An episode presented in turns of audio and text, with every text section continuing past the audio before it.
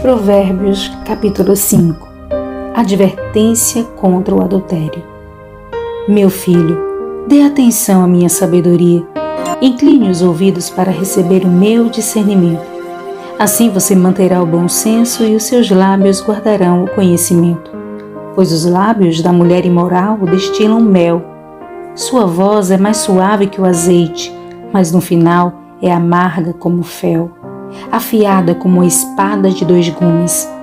Os seus pés descem para a morte, os seus passos conduzem diretamente para a sepultura. Ela nem percebe que anda por caminhos tortuosos e não enxerga a vereda da vida. Agora, então, meu filho, ouça-me.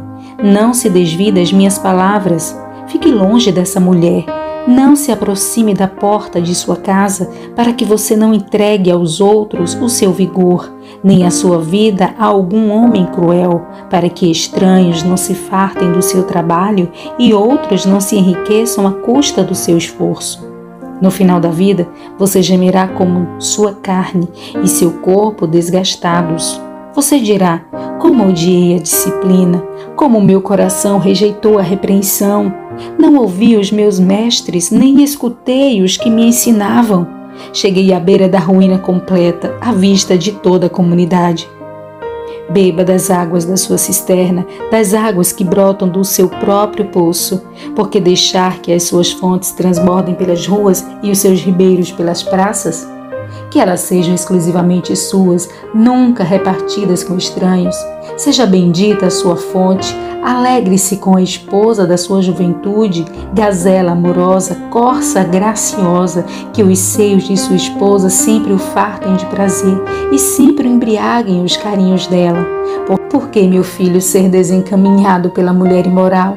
Por que abraçar o seio de uma leviana?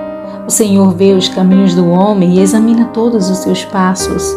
As maldades do ímpio o prendem, ele se torna prisioneiro das cordas do seu pecado.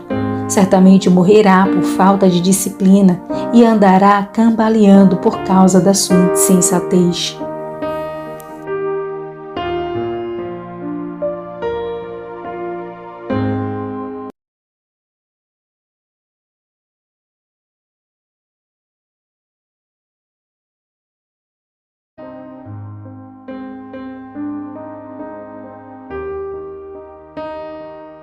Veja bem por onde anda e os seus passos serão seguros.